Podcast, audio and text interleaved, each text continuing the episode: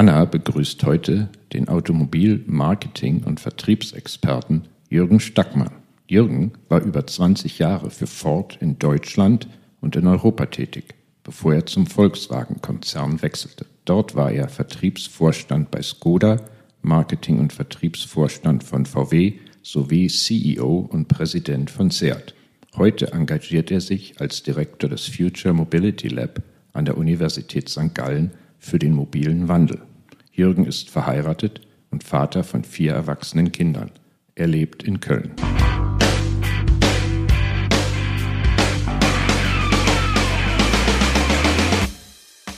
Jürgen, ich freue mich, dich kennenzulernen mit unseren Einstiegsfragen. Erstmal die ganz klassische Podcast-Frage, die wir immer jedem Gast stellen. Was ist denn deine Lieblingsmarke? Ja, äh, sehr schwer. Hat natürlich, glaube ich, jeder das eine ganze Menge. Aber aus dem Autobereich, und ich bin ja Automann irgendwie immer noch, ist es äh, Cupra. Ja, Cupra ist ein, eigentlich eine neue Marke äh, aus, aus Europa. Gibt es ja schon seit ewigen Zeiten nicht mehr, dass in Europa was Neues an den Start gegangen ist. Und da ich bei Seat war und meine Nachfolger das prima machen, äh, liegt mir Cupra extrem am Herzen. Ich liebe diese Idee, etwas Sportliches, Junges äh, aus Europa neu an den Start zu bringen. Welcher Claim würde dich beschreiben? Wahrscheinlich Think Positive. Ich glaube, die meisten Menschen, die mit mir zu tun haben, und äh, so sehe ich das selbst auch, es ist, glaube ich, Think Positive eine ganz gute Beschreibung. Ich gucke nicht immer positiv nach vorn. Ich glaube, auch dann, wenn Dinge mal nicht funktionieren, hat mir das immer geholfen, einfach weiterzudenken, immer nach vorn zu gucken, äh, immer wieder sich rauszurappeln und einfach voranzugehen. Und das ist ein Antrieb, der mich privat treibt, aber eben halt natürlich auch im Beruf sehr, sehr konsequent vorangebracht gebracht hat. Mhm. Was war dein persönliches Highlight, wenn du jetzt an deine Karriere in der Praxis zurückdenkst? Ja, da gab es äh, doch sehr, sehr äh, viele auf unterschiedlichen äh, Ebenen. Die letzten fünf Jahre waren bei VW natürlich, äh, sagen vom, vom Gewicht her die größte Aufgabe, äh, VW nach der Dieselkrise wieder in Shape zu bringen. Aber meine, meine herzensgroße Aufgabe war halt Seat. Ich war drei Jahre lang Chef von Seat in Spanien, habe die Marke aus einer schwierigen Zeit, glaube ich, gut aufstellen können mit einem fantastischen Team um mich herum, wieder mit viel Substanz Substanz für die Zukunft versorgt. Ich war Seaton durch und durch. Ich habe die Menschen geliebt, die Region geliebt, diese Marke wirklich geliebt. Deswegen ist das ganz klar. Seat ist äh, mein, mein Highlight. Diese drei Jahre waren ein großes Vergnügen. Hast du dich da irgendwann wieder zurückgesehnt, zurückgewünscht? Ja, nutzt ja nichts. Also natürlich denkt man immer dran zurück und sagt, das würde ich jederzeit wieder machen. Ja. Äh, ich glaube, die Chance zu haben, eine Automobilmarke als CEO zu führen, ist eine ganz tolle Erfahrung. Äh, eben halt nicht nur Vertrieb zu machen, was ja meine eigentliche Fach, äh,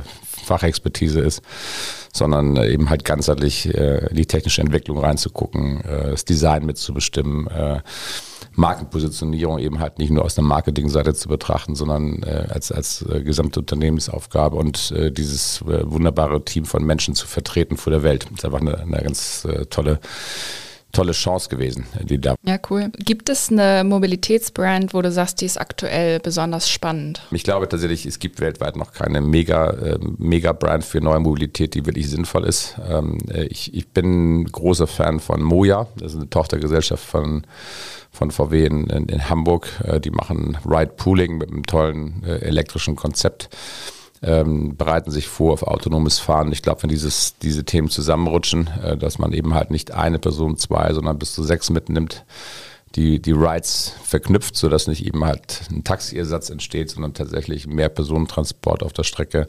Dann haben wir mit, äh, mit diesem mit autonom fahrenden Moja eine Riesenchance, tatsächlich Entlastung für Städte zu, zu bringen und den ÖPNV ganz, äh, ganz praktisch und sinnvoll wirklich zu ergänzen. Und damit machen wir eigentlich wenn es läuft, tatsächlich die, die Notwendigkeit, einen eigenen Wagen zu haben in Metropolen eigentlich ja, können wir streichen. Und das ist, glaube ich, tatsächlich, muss man sagen, für das, was wir erreichen wollen, langfristig Mobilität, Flexibilität zu verknüpfen mit Nachhaltigkeit, tatsächlich wahrscheinlich, da denke ich mir, die, die größte, die größte Chance. Deswegen finde ich, Moja tatsächlich ist der für mich die, die Nummer, Nummer eins, Nummer eins Brand im Bereich Mobility für die Zukunft.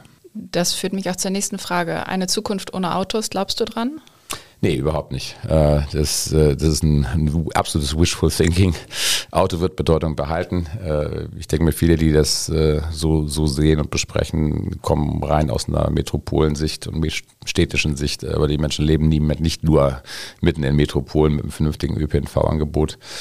Ähm, Autos werden, äh, wird es bleiben, wird es geben. Die werden jetzt Gott sei Dank alle elektrisch und damit auch, ich sag mal, wenn, wenn wir die, die Windkraft ausbauen und Solar dann tatsächlich CO2-neutral betrieben werden können. Also diese, diese berechtigte große Kritik am Auto äh, wird sich, in, wird sich relativieren. Ich glaube, das Auto verliert relativ an Bedeutung, aber wird nach wie vor ein ganz großer äh, sagen wir, Mobilitätsträger bleiben.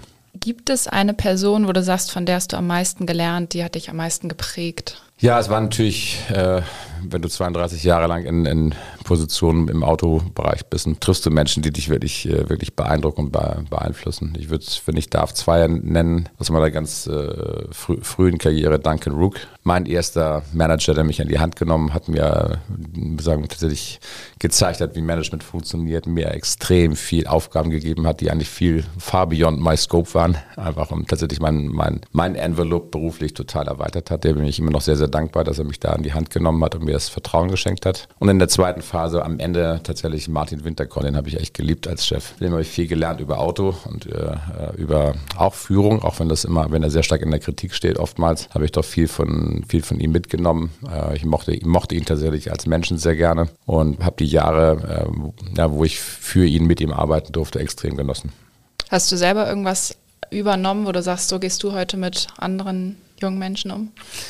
Ja, ich glaube von ihm, von ihm direkt nicht. Also ich glaube, Führungsart und Weise, die konnte ich vorher schon, die waren wir sehr anders. Ich denke, Martin Winterkorn ist halt ein bisschen aus der vielleicht alten, alten Management-Riege auch, äh, ich glaube, da so funktioniere ich nicht. Was ich von ihm gelernt habe, ist vor allen Dingen inhaltlich über das Thema Auto. Ich, ich bin ein Automann durch und durch gewesen, aber als Vertriebler in einer Vertriebsregion nie nah genug am Auto selbst, um es mitzusteuern, mitzuentwickeln, darauf zu achten, was wichtig ist. Und das habe ich halt von ihm gelernt. Aber Management, äh, Management und Führung, würde ich sagen, nein, das habe ich nicht von Martin Winterkorn kann. Jetzt noch ganz kurz, entweder oder, Köln oder Wolfsburg? Köln, weil ich dort lebe, aber auch Wolfsburg, weil wir da sehr gern gelebt haben. Aber Köln ist natürlich jetzt unser Mittelpunkt. Elbe oder Rhein? Elbe ist Heimat, aber äh, Rhein ist unser Zuhause, deswegen ist der Rhein. Hugo Boss oder Nike? Beides nicht meine Dinger, aber äh, ich würde sagen, von beiden zum täglichen Anziehen wahrscheinlich praktisch. Ich bin ein älterer Kerl, äh, eher Hugo Boss, äh, aber tatsächlich als Marke Nike. Tesla, Fluch oder Segen für die deutsche Autobranche? Beides. Ein, ein, Fluch, weil die Deutschen einfach nicht schnell genug sind, aufzuschließen. Das ist der große Fluch von Tesla, weil die halt viel mehr machen als nur Elektroautos. Die können wirklich äh, viele Sachen revolutioniert im Autobau, in der Planung. Und ein äh, Segen, weil sie halt diesen Antrieb gegeben haben. Ich glaube tatsächlich die Mission von Tesla, den Versuch zu starten, diese Transformation in Gang zu kriegen, haben die total hingekriegt. World Class. E-Commerce oder stationärer Handel? Bin da fest von überzeugt, dass äh, stationärer Handel ein eigentlicher großer Menschenwunsch ist. Er muss sich halt verändern, er muss Spaß machen, er muss Anlass geben, reinzukommen. Reine Ausstellung von Ware reicht überhaupt nicht mehr. Das kannst du halt im, im Online-Bereich besser. Es gibt eine große Verschiebung in den Online-Bereich, muss man akzeptieren. Trotz allem ist der stationäre Handel ein ganz wichtiger Bestandteil von Einkaufserlebnis, von überhaupt rausgehen, Menschen treffen. Und natürlich muss man sagen, ein elementarer Baustein ist die Innenstädte einfach interessant bleiben. Berge oder See? Ähm, See. Ich bin zwar manchmal auch ganz gerne in den Bergen, aber wenn ich mir einen Platz aussuchen könnte, immer Meer rausgucken. Ich fahre gerne auf dem, auf dem Meer. Es ist immer mein Ding. Welches ist dein Lieblingsmeer? Mittelmeer. Mittelmeer. Da sind wir häufiger.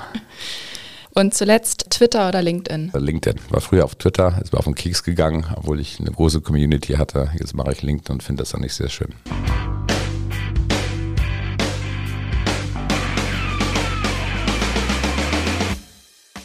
Anna, ich habe heute ein äh, Thema mit, mitgebracht, was äh, ich glaube Automobilität sehr, sehr bewegt mich auch. Die, die, die traditionsdeutsche Marke Nummer eins, die Sehnsuchtsmarke aller Deutschen, Mercedes, versucht sich neu zu erfinden in einer neuen elektrischen Welt, in einer neuen digitalisierten Welt, in einer, in einer Welt, in, in der auf einmal ganz viele Hersteller auf den Markt kommen, die alle in dem gleichen Preissegment einfach wieder, wieder eintauchen von oben. Das ist da Lucid aus Amerika, aus China kommen vier, fünf Marken, die alle sogenannte Premium-Marken sein wollen. Ja, ich spreche über Mercedes, den deutschen Stern, den ich auch für ein deutsches Kulturgut halte irgendwie. So Mercedes äh, hat nach Jahrzehnten von Wechselbewegungen, von wir sind Luxus, wir sind Premium, wir sind Welteroberer, wir gehen ins Volumen rein. Das war das letzte Stadium von, von Mercedes, sich entschlossen in der neuen elektrischen Welt sich wieder zu konzentrieren. Electric Luxury ist eigentlich die Kernidee, zusammenstreichen, was zurzeit äh, jetzt mal vielleicht zu volumig ist, die schöne A-Klasse, eigentlich ein schönes Produkt, aber eben halt doch eher, sag mal, ein teurerer Golf. Steif fällt aus dem Programm raus, noch weitere Modelle gehen raus. Mercedes zieht sich einen Tick weit wieder zurück im Produktportfolio und im Anspruch und möchte eigentlich nur noch teuer bedienen, hochklassig bedienen, Träume bedienen und sich wieder einen Tick zurückbewegen dorthin, wo ich glaube, Mercedes äh, mal war, nämlich auf einer Luxuspositionierung. Das ist eben halt nicht Premium.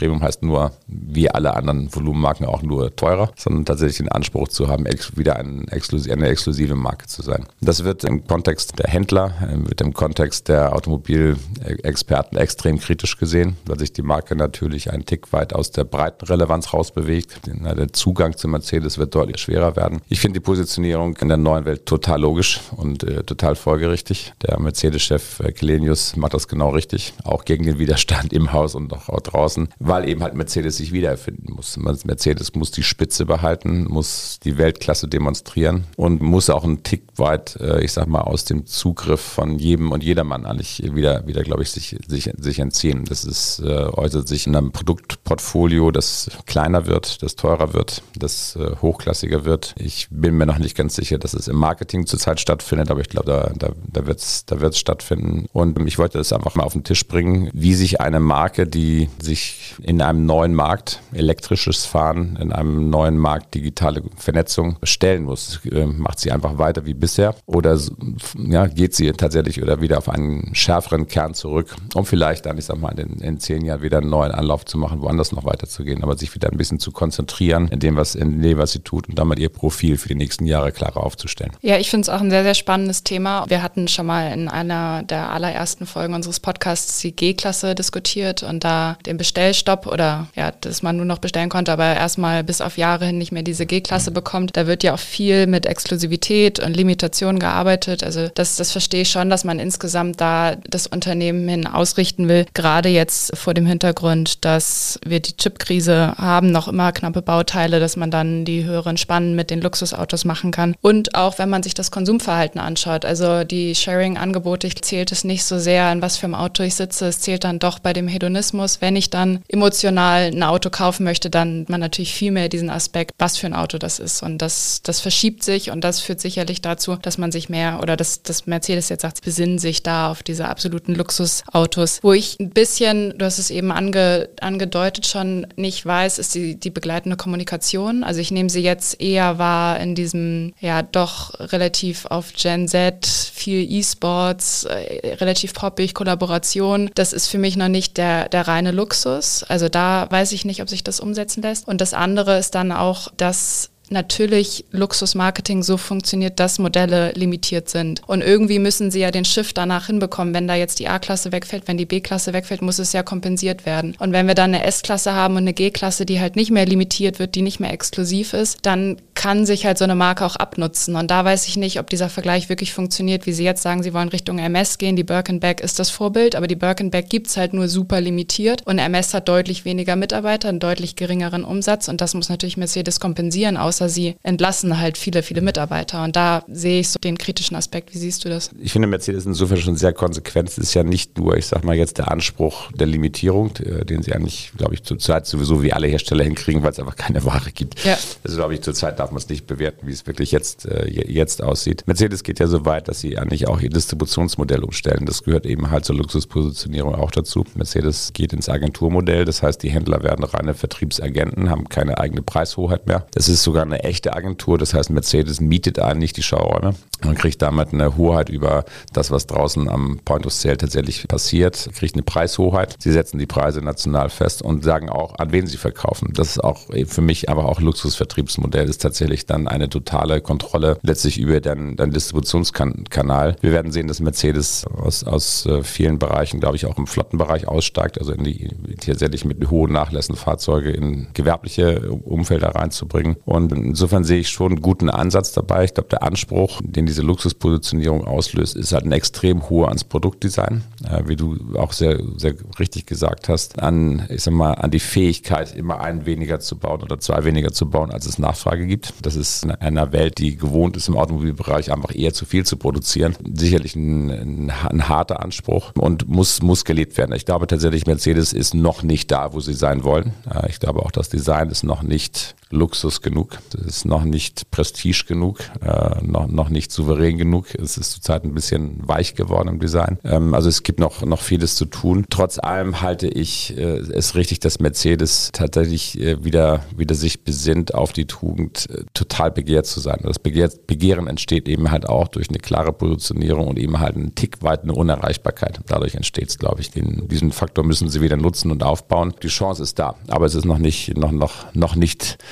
ein Home Run, den, den, den wir da sehen. Das ist ein großer Anspruch. Und wie du sagst, sicherlich wird es auch zu einer Veränderung des Hauses selbst führen, ähm, denn äh, logischerweise werden zum Teil auch Werke geschlossen werden müssen. Denn du kannst das nicht im Volumen ersetzen, wenn so A-Klassen, B-Klassen wegfehlen. Die, die kannst du nicht durch, durch teure E-Klassen äh, ersetzen auf dieser Welt. Das wird nicht funktionieren. Nee, und das würde auch wieder der Marke schaden. Also Absolut. da sehe ich eine große Gefahr drin, wenn man dann sagt, man versucht jetzt diese Nachfrage zu bedienen, die ja da ist, was natürlich naheliegend und verlockend ist. Aber damit würden sie sich dann selber in dem Sinne schon kaputt machen. Diesen Shift, den du eben beschrieben hast, äh, bei den Händlern, siehst du, dass das aufgeht? Man braucht ja doch mehr Erlebnis Ergebnis, man braucht doch mehr Dienstleistungen, wenn man so in diesen Luxusbereich reingeht. Meinst du, das, das kriegen Sie hin? Ich glaube, die Aufgabe Mercedes im Vertrieb ist eben halt auch emotional dafür zu sorgen, dass die Unternehmer als Unternehmer sich noch verstehen können und tatsächlich mit voller Energie hinter, hinter ihren Kunden stehen, äh, vor Ort das Erlebnis liefern. Das kann sehr gut in einem hybriden Agenturvertrieb funktionieren, aber es ist natürlich ein permanentes Abwägen von, äh, wer heißt das, an die Kandara nehmen, dafür sorgen, dass Regeln eingehalten werden und wieder, ich sag mal, auch locker lassen, unternehmerische Freiheiten geben, damit die, die Unternehmer Unternehmer äh, tatsächlich sich hundertprozentig äh, hinter ihre Kunden stellen vor Ort. Das ist genau diese, diese Bewegung, die, die jetzt eingefahren werden muss. Aber wenn ich es äh, einer Marke zurzeit zutraue, das hinzubekommen von allen Marken, da sind fast alle jetzt auf dem Weg irgendwo in diesen Agenturvertrieb,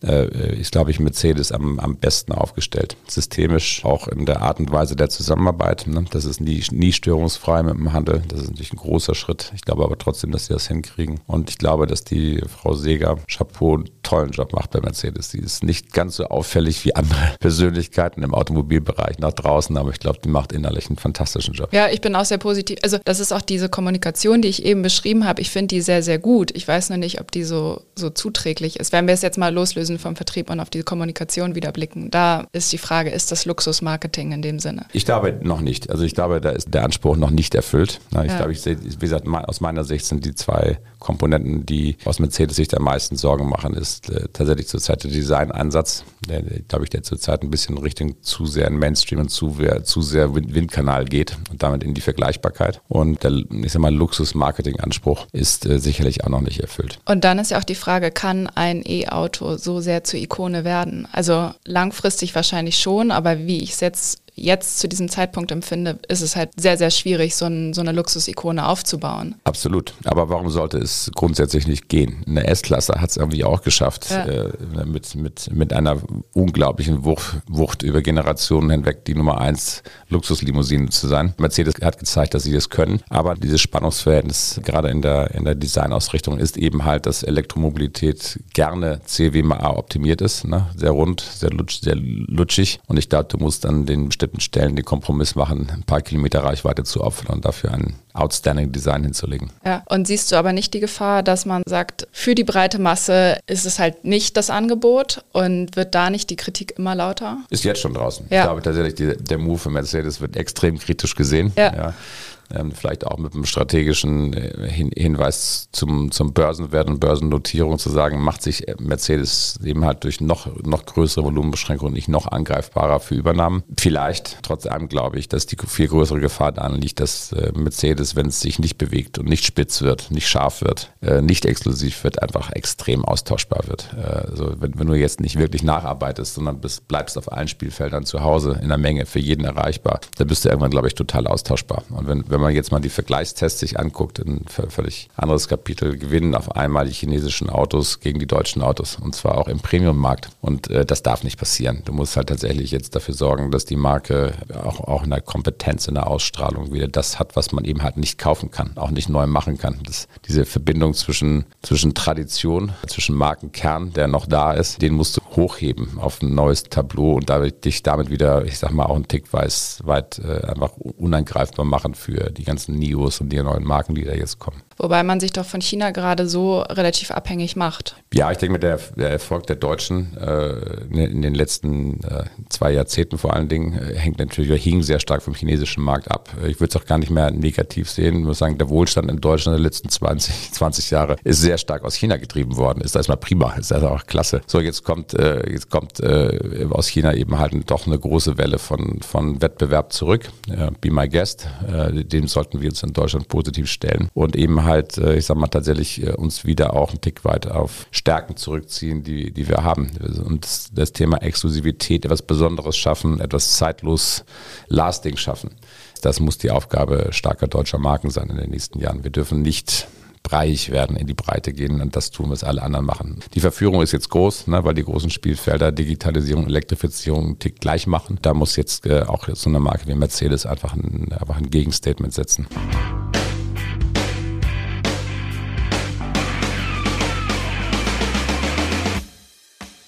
Ich bleibe bei Mercedes-Benz für, für das zweite Thema. Das knüpft, glaube ich, ganz gut an unsere vorherige Diskussion an. Mercedes-Benz hat eine Aktionswoche gestartet und das Thema Fahrzeugsicherheit in den Fokus seiner Social-Media-Aktivitäten gerückt. Auf Instagram, Facebook, LinkedIn und Twitter werden verschiedene Posts geteilt zum Thema Sicherheit und den Sicherheitssystemen von Mercedes-Benz. Diese Posts umfassen Bilder von Dummies, Crashtests, relativ künstlerisch inszeniert und dann auch noch einen Spot, der das Jubiläum des Elch-Tests Elchtests feiert. Ein kurzer Blick zurück für die, die den Elchtest jetzt nicht mehr vor Augen haben. Was ist der Elchtest? 1997 kippte die neu eingeführte A-Klasse bei einer Testfahrt mit Journalisten in Schweden um. Aus dem damals als Kindertest bezeichneten Manöver wurde der Elchtest und es folgte ein so wie Medien es berichten, recht lang andauernder Image-Schaden für Mercedes und natürlich auch für die Markenwerte wie Sicherheit und Qualität, für die Mercedes ja immer noch steht. Im aktuellen Spot jetzt wird die Blamage von damals aufgegriffen. Ein Mercedes fährt durch ein Museum im Dunkeln. Dort stehen viele Kunstwerke. Das Auto weicht jeweils aus und diese werden nicht beschädigt und unter den Kunstwerken ist auch ein Elch. Das Fazit des Spots, das wertvollste Kunstwerk von allen schützen das Leben. In der Videobeschreibung greift Mercedes-Benz auch direkt den Elchtest auf. Also es ist relativ proaktiv. Und nun meine Frage an dich, ist das gut gemacht oder nicht? Einmal die Idee ist gut.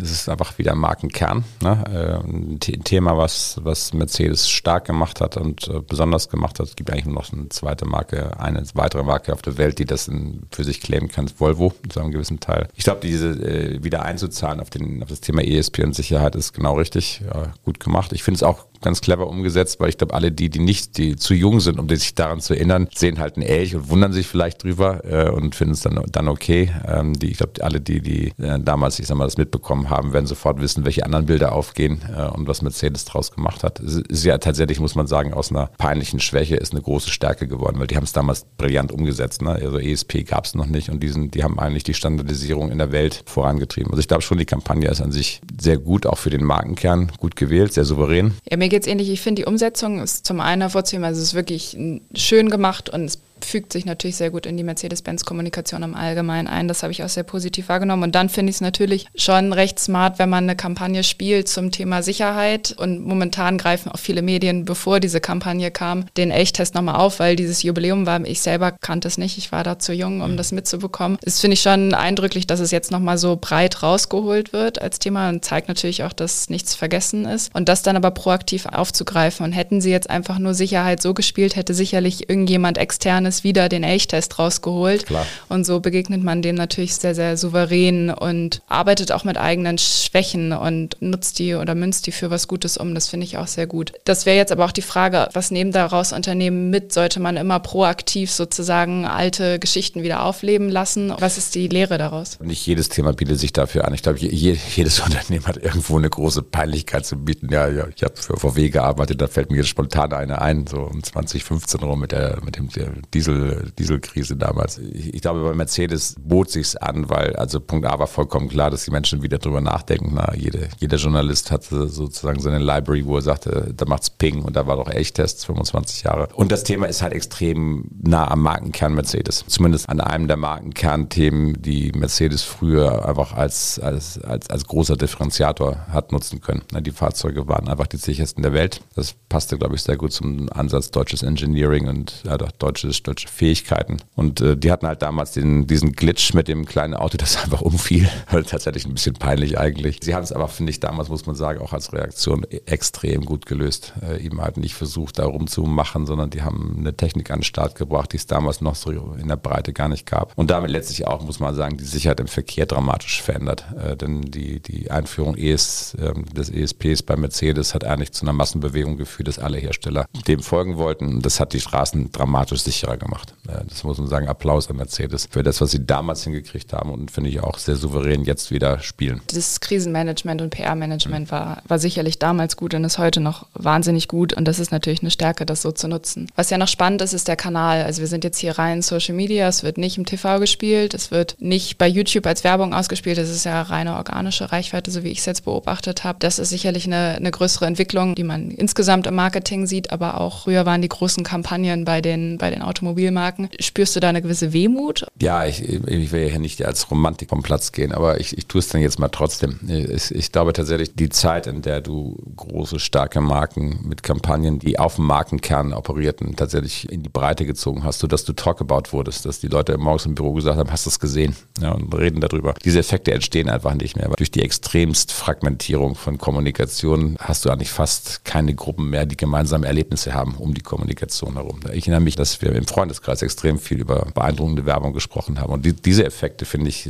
gehen in der Größe weg. Und ich glaube, große Marken, starke Marken, Weltmarken brauchen auch diese Plätze, die, die so ein bisschen diese Grandesse zeigen können. Das ist ein bisschen meine Wehmut, aber das lässt sich nicht mehr zurück, zurückholen. Ähm, aber ich sehe in der, in der extremst Fragmentierung von Kommunikation, also so spitz zu sein, dass diese Zielgruppe, ich sag mal, diese 300 Leute, die ich erreichen will, die erreiche ich mit einem ganz anderen Content. Ist natürlich technisch extrem interessant, äh, auch wahrscheinlich in Effizienz kriegst du da jeden Effi für. Aber ich glaube, es führt nicht zwingend dazu, dass große Marken immer wieder geladen werden mit großen, auch breit getragenen Emotionen. Das ist sehr, sehr, sehr, sehr schwierig geworden. Das ist ein bisschen meine Romantik und das vermisse ich ein bisschen. Ja, es gibt natürlich auch ein bisschen ins Negative. Also dann werden auf der anderen Seite Kampagnen groß zerrissen. Ich erinnere mich jetzt an zum Beispiel die letzte Coca-Cola-Kampagne. Die wollten wieder so einen viralen Ansatz fahren und die breite Masse erreichen und es ist total nach hinten losgegangen und es wurde zerrissen von den YouTubern und es war dann doch wieder im Kern und man hat sich darüber ausgetauscht, nochmal in einer anderen Generation. Aber ich denke, das gibt es schon, nur kippt es halt häufiger ins Negative. Und ich sehe das auch, dass es absolut fragmentiert ist und selbst diese viralen Spots ja extrem selten eigentlich werden. Also das, was man so vor, vor zehn Jahren noch stärker hatte, sieht man jetzt weniger. Was früher dann TV war, dann die viralen Spots mhm. und jetzt ist es natürlich noch, noch zersplitterter und das macht natürlich einen viel, viel größeren Aufwand. Also gerade wenn man jetzt wieder auf die Social Media Kommunikation von Mercedes-Benz schaut, das ist ja, ist ja eine wahnsinnige Leistung, die sie auf jedem einzelnen Kanal bringen in den verschiedenen Formaten. Was mir fehlt, wofür es oftmals führt, ist einfach eine Verflachung von Werbung. Es wird immer, finde ich, flacher. Es ist einfach, ne, die, die Welt wird so schnell, dass diese eine vier, fünf Sekunden Aufmerksamkeitsspannen äh, eigentlich reichen müssen für irgendeine Botschaft. Und ich glaube, da kriegst du oftmals diese Tiefe nicht hin, diese, diese, diese Berührungsmoment. Das muss auch, ich sag mal, wir hatten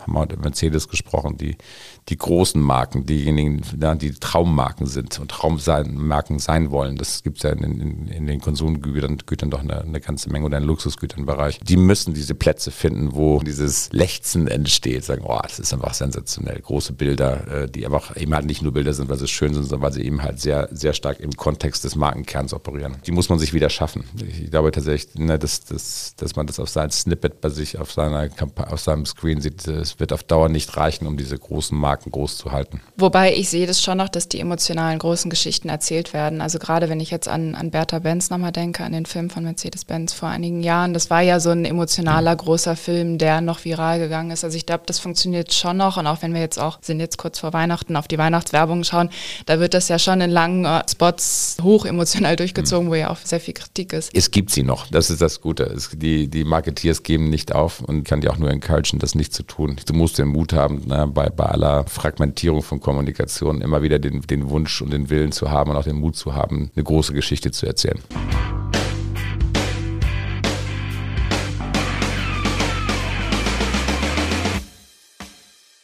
Das war's für heute.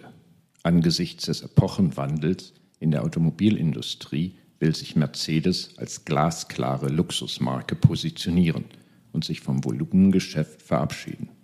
Ökonomischer Selbstmord oder strategischer Geniestreich. Der legendäre Elchtest feiert 25-jähriges Jubiläum.